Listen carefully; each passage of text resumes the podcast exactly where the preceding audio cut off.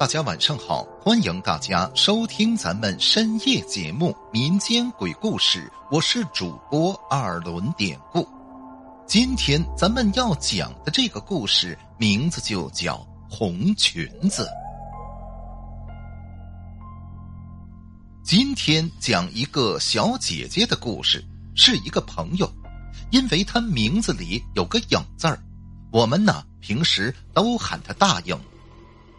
那是差不多一六一七年吧，哎，五六年前，大颖呢跟她老公去到山东青岛打工，是在一家电子元件厂上班俩人为了方便，特意在厂子附近租了一个平房。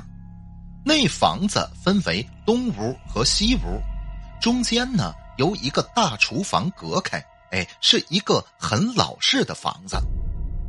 房主姓张，他跟他的爱人都是那种十分热情的人，俩人呢还有个非常可爱的小女儿，名字叫笑笑，当时已经七岁了。就如此，大颖跟老公就租了房主这家的房子住了下来，他们呢住在西屋，房主一家三口人住在东屋。后来时间一晃，半年过去了。由于大颖跟老公工作的需要，他们每隔一个星期就要倒班一次。倒班呢，就是白天跟晚上倒，白天上班，晚上休息。哎，晚上上班呢，白天休息。咱话说有一个星期，那次大颖啊，正好上的是晚班，所以白天歇，难得有时间可以去逛街，于是那天。大颖叫上房主的妻子陪他一块儿去上街买东西。那天俩人逛得很开心，大颖呢买了一条红色的连衣裙，非常喜欢，买完直接就穿在了身上。房主的妻子呢给孩子笑笑也买了一条红裙子。咱简短的说，那天回到家，大颖溜达一天也累了。急忙的换下新买的裙子，换上自己的白睡衣，好歹洗漱一下，躺下就睡觉了。因为晚上呢还要上班了。不过恰巧那晚他们厂里的机器出了故障，哎，老公也回来了，还告诉大颖今天不用去上班了。哎，大颖一听挺高兴，正好说能好好的睡一觉。可是，咱说后边，就这样，大颖啊，一直睡到半夜。这会儿，他开始辗转反侧的睡不着了。大颖以为是白天逛街，身上太疲乏，他呢就想翻个身儿。可就在他转过身儿，刚躺好，想拉好被子的时候，突然，大颖就感觉有点不对劲儿。因为他一下子就发现自己呀，竟然动弹不了了，而且大颖试图睁开眼睛，但此刻双眼那沉的根本睁不开。大颖想使劲把眼睁开，但也只能是眯开一条缝隙。不过，也就在眼睛睁开一点点的时候，模模糊糊的，忽然大影似乎看见一道黑影子。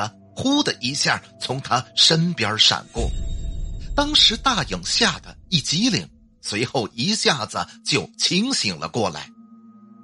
这一醒过来不要紧，大颖下意识的猛地睁开眼，当时不禁吓了一大跳，因为此时只见房东家的小女儿笑笑这会儿啊正双手托着腮帮子。目不转睛的瞪着一双大眼睛，死死盯着大颖看呢。大颖吓得长吸一口气，随后就开口问道：“笑笑，你这么晚了，你咋在这儿待着呢？”可没想到，孩子听罢，奇怪的歪着头，又看了大颖一会儿，之后啊，什么都没说，转身开门就跑回了他们住的东屋。这一下，大颖感到心里非常的纳闷但是由于是半夜，他也不好过去问。就这样，后边翻来覆去的，他是挨过了一夜。简单的说，到了第二天一大早，大颖起床准备做早饭。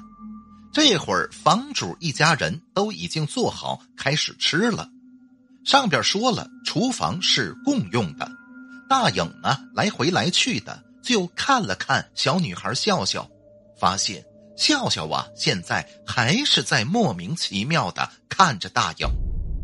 大影当时被看的浑身不自在，他回屋还看了看自己，也没发现自己有什么不对劲儿啊。后来大影实在忍不住了，于是笑呵呵的来到孩子跟前儿，就问道：“笑笑，你跟阿姨说，昨天那么晚不睡觉，为什么还跑我房里去了？”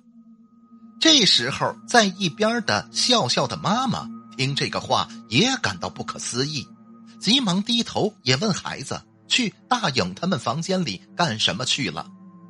可是笑笑此时看着妈妈，瞪着眼睛，无辜的说：“不，不是我自己要去的，是是大颖阿姨叫我去的。”大颖听了孩子的话，觉得更加不可思议了。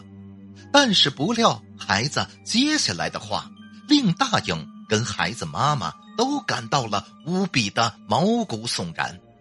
笑笑他说：“我我没说谎，是昨天晚上大颖阿姨叫我去的，她还穿着红色的连衣裙呢，一直跟我叫着‘你来呀，你来呀’。”笑笑一边说，还一边伸出一只手，模仿起动作来。大颖当时听完惊住了，浑身的汗毛都竖了起来。他想了想，然后急忙跑进自己的房间，看了看他昨天买的那个红裙子，果然还在。当他再一次走出屋子，打算接着问笑笑的时候，这会儿啊，笑笑的妈妈。已经把孩子拽进了东屋，关着门就训斥起来：“你这个孩子，告诉你多少回了，不许乱说！你咋就不听话呢？要是把租户都吓跑了，看你还有糖吃吗？”大颖听罢，刚想敲门，但这会儿房东老张在里边说道：“哎，爹跟娘啊，都快被他给磨死了，他还想咋的？”这么些年了，他怎么还阴魂不散呢？大颖当时听完这话，浑身一哆嗦，听得出来这里边有事儿啊！他再也控制不住自己的疑惑，门呢也没敲，推开房门进去就问道：“张哥，嫂子，这到底怎么回事啊？”这不问不知道，一问吓一跳，原来当年呐。房主的妹妹因为一点琐事，跟房主的父母吵了起来。那天一气之下，这个年仅十八岁的妹妹，竟然是吊死在了房后的一棵老榆树上，而那棵老榆树恰好呢，正对着大颖现在住的那西屋的窗户。在大颖之前。已经有两户租户因为这个事儿给吓跑了，经过什么的跟大颖这次都差不多。大颖听完了原因，您想谁还愿意住啊？当晚她跟老公商量了一下，随便找了个借口，也就搬出了那处房子。现在事隔这么多年了，大颖说，每当想起这个事儿来。尤其是那天半夜，她半睁着眼看到的那个一闪而过的黑影子，想到此，他还会有一种心有余悸的感觉。好了，今天的小故事咱们就讲到这儿了。还是希望大家能通过订阅、点赞、转发、评论本专辑来支持一下咱们节目。最后，典故再次感谢您收听咱们民间鬼故事的朋友们，咱们就下集再见。